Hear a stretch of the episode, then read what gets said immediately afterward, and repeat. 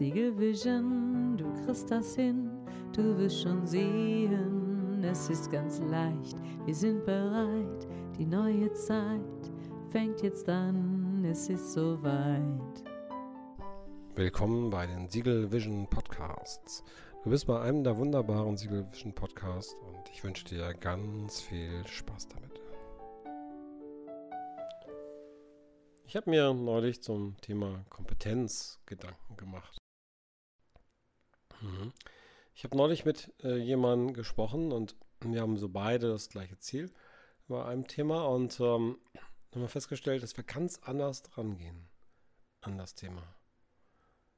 Also ein Freund von mir hat gesagt, naja, ich mache das immer so, ich schaue mir an, wie es andere machen, ich mache das nach, also ich ne, mache das genauso, wie er es macht oder sie und ähm, dann, wie es wirkt, wie es bei mir wirkt und wie es bei anderen wirkt und mache das dann mehrere Monate wirklich konzentriert und ähm, sammle also sehr, sehr viel Erfahrung und verinnerliche das und mache es auf verschiedene Arten und mal wieder.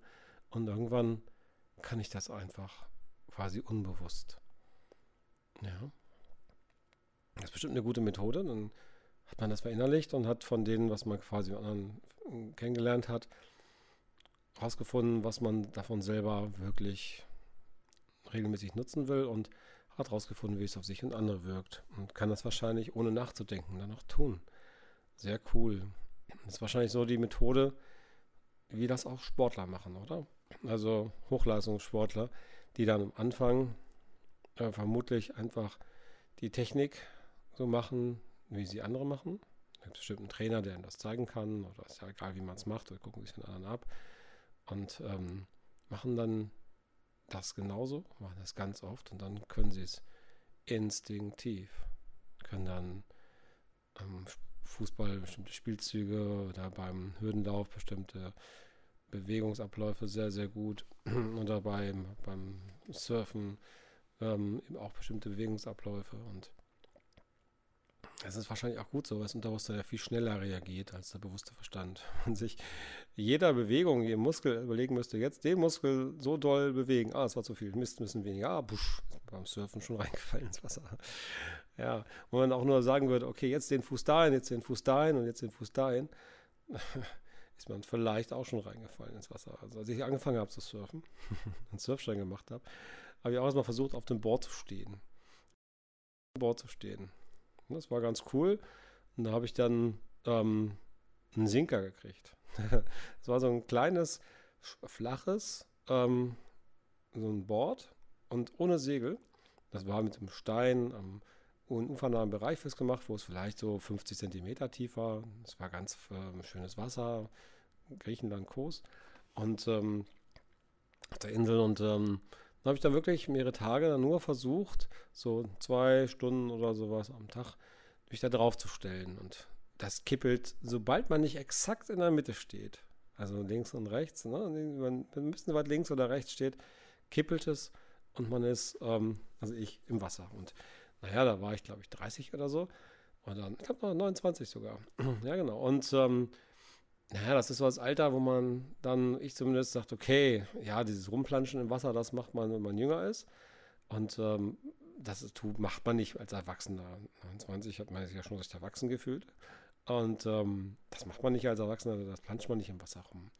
Und tatsächlich habe ich das natürlich genauso geliebt wie mit 10 oder mit 17 oder sonst. Mit 17 haben wir aber Volleyball und solche sowas im Wasser gespielt, mit Ballsport ganz viel.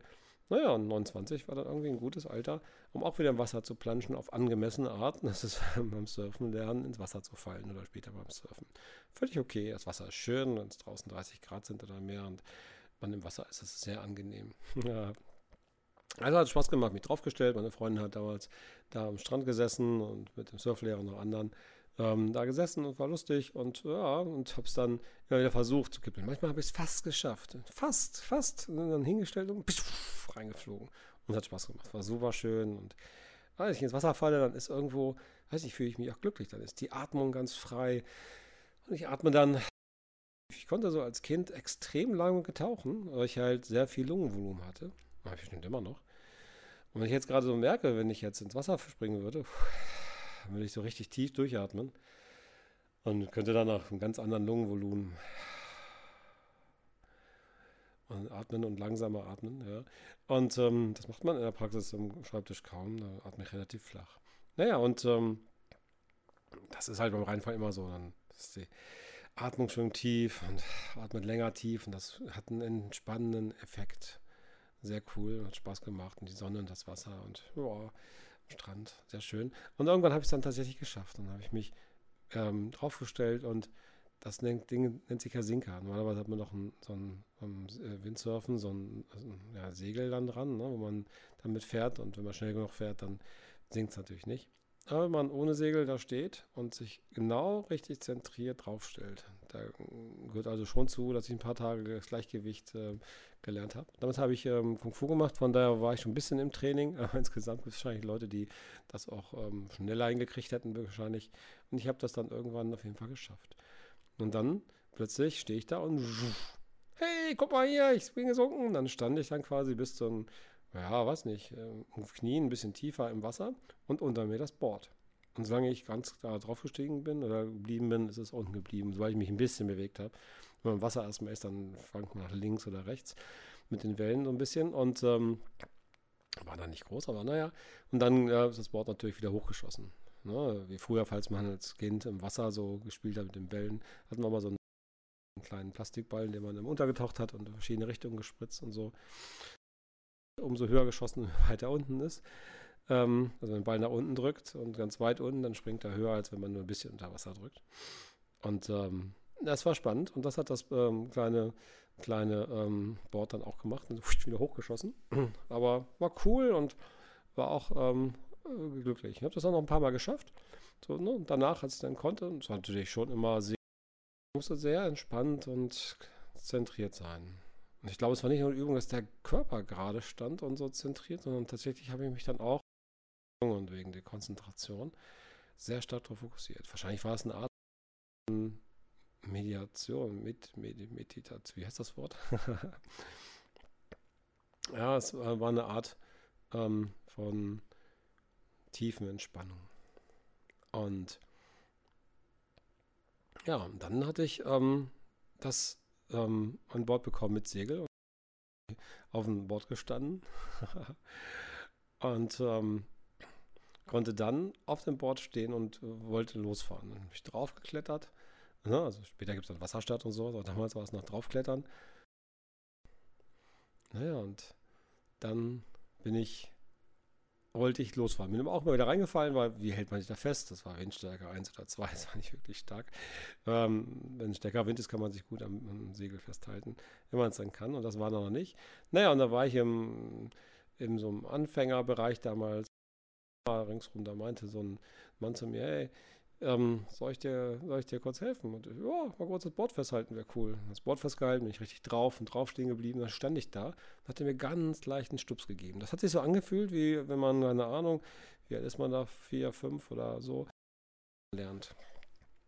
Und ähm, dann plötzlich die Stützräder weg sind und man an jemanden festhält und dann loslässt. Man fährt ganz alleine. So war das. Bin die ersten zwei Meter alleine gefahren. Ha, ne?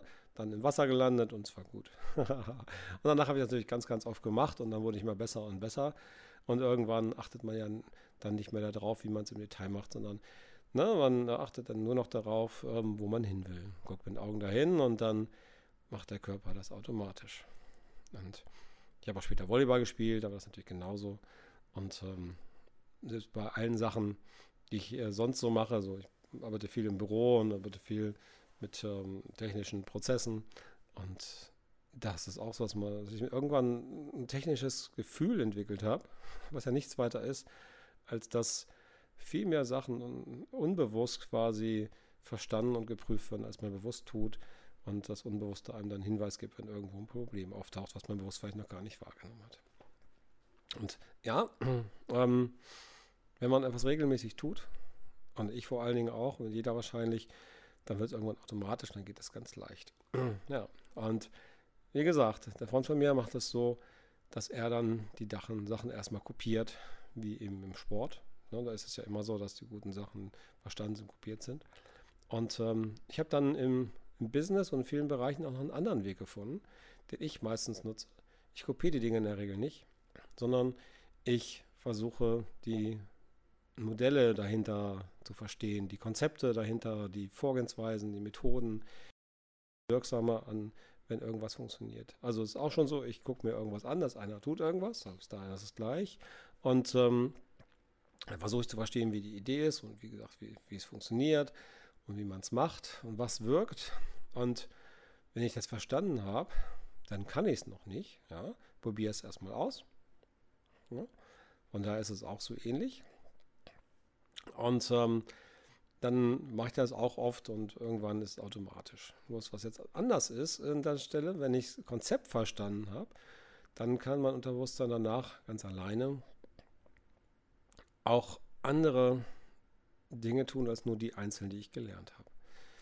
Also das heißt konkret, wenn ich jetzt ähm, gelernt hätte zu surfen und dann Segelschein machen wollte, dann wüsste ich schon äh, grundlegend, wie ich mit den Dingen umgehen kann, ähm, mit wie ich irgendwo hinkomme, wie Kreuzen geht und andere Sachen, weil ich das Konzept vom Kreuzen natürlich verstanden habe. ne? Oder wenn ähm, wenn ein Surfbrett kein, kein Schwert hat unten, dann wüsste ich auch, dass ich dann ähm, Schwierigkeiten mit den Kreuzen bekomme, weil ich mal wieder abtreiben würde. Ne? Das brauche ich gar nicht ausprobieren, das selbst ableiten und quasi Erfahrungen machen, ohne sie zu erfahren, einfach indem ich sie durchspiele. Und dann bei Dingen, die noch nie einer gebaut hat, kann einfach ein Floß bauen oder sonst was, da eben entsprechende Vorannahmen daraus entwickeln, wie die Dinge funktionieren werden, wenn ich sie ausprobieren würde. Das heißt, was ich gerne mache, ist nicht nur das zu tun, sondern das Konzept dahinter zu verstehen. Und dann, wie gesagt, diese Konzepte zu übertragen auf andere Bereiche oder anzuwenden. Und wenn ich das oft genug tue, mit vielen Konzepten, habe ich natürlich sehr viele Möglichkeiten, ähm, quasi viele Dinge zu kombinieren. Das ist quasi wie so ein dickes Formelsammlungsbuch oder sowas, wo alle Logiken zusammen sind, dann kann man die beliebig kombinieren. Das ist natürlich dann großartig. Dann kann man Dinge übertragen. Ja. Was besser funktioniert, schwer zu sagen. Also ich übe es und übe es aber ganz, ganz lange und tief, bis ich es unbewusst kann und kann dann das, was wer anders konnte, auch und vielleicht sogar sehr, sehr gut. Vielleicht sogar besser, als der ursprünglich gemacht hat. Die andere Variante ist, ich halt gerne mache, ich übe es auch, soweit ich das verstanden habe. Und mir ist das Wichtigste, das Konzept zu verstehen, um dann quasi eigentlich neue Dinge erfinden zu können. Mein Fokus ist das Verstehen und Hochrechnen quasi. Was, was kann ich erwarten? Was sind die Grenzen und Möglichkeiten? Und dann, was kann ich dann Neues mit tun? Also das eine ist quasi hm, eine hervorragende Imitation, die sicherlich auch zur Weiterentwicklung führt. Und das andere ist Fokus, mm, ein Modell von Welt schaffen und damit Konzepte für Lösungen zu generieren. Also nicht das Tun im Vordergrund, sondern das Tun können im Vordergrund und bereit dann Möglichkeiten finden. Das sind natürlich verschiedene Anwendungsbereiche und beide sind sicherlich legitim und beide sind gut. Und wenn ich das ähm, bei Vorträgen mache, oder auch wie jetzt bei Podcast, dann ist es durchaus so, dass ich dann sehr bewusst, wie jetzt gerade, mir Dinge ableite. Und ähm, ganz oft ist es so, dass ich dann unbewusst Elemente einfließen lasse, die ich irgendwo früher schon mal verstanden habe. Also das ist dann nicht so, dass ich das direkt mit dem bewussten Verstand tue, sondern das sind dann die Prozesse, die unbewusst ablaufen und hier helfen, das eine oder andere dann einfließen zu lassen. Ja, ähm, spannend, spannend, spannend. Sowas mache ich mir manchmal Gedanken. Und ähm, heißt ja nur, es ist völlig okay, wie man es macht. Jeder hat seinen Weg. Und es ist für irgendwas gut. Auch wenn man nicht von vornherein immer gleich sieht, wofür. Für irgendwas wird es gut sein. Also macht das, was euch Spaß macht, was euch gelingt. Und ja, schaut mal drauf, wie ihr es tut. Viel Spaß, bis bald. Siegelvision, du kriegst das hin, du wirst schon sehen, es ist ganz leicht, wir sind bereit, die neue Zeit fängt jetzt an, es ist soweit.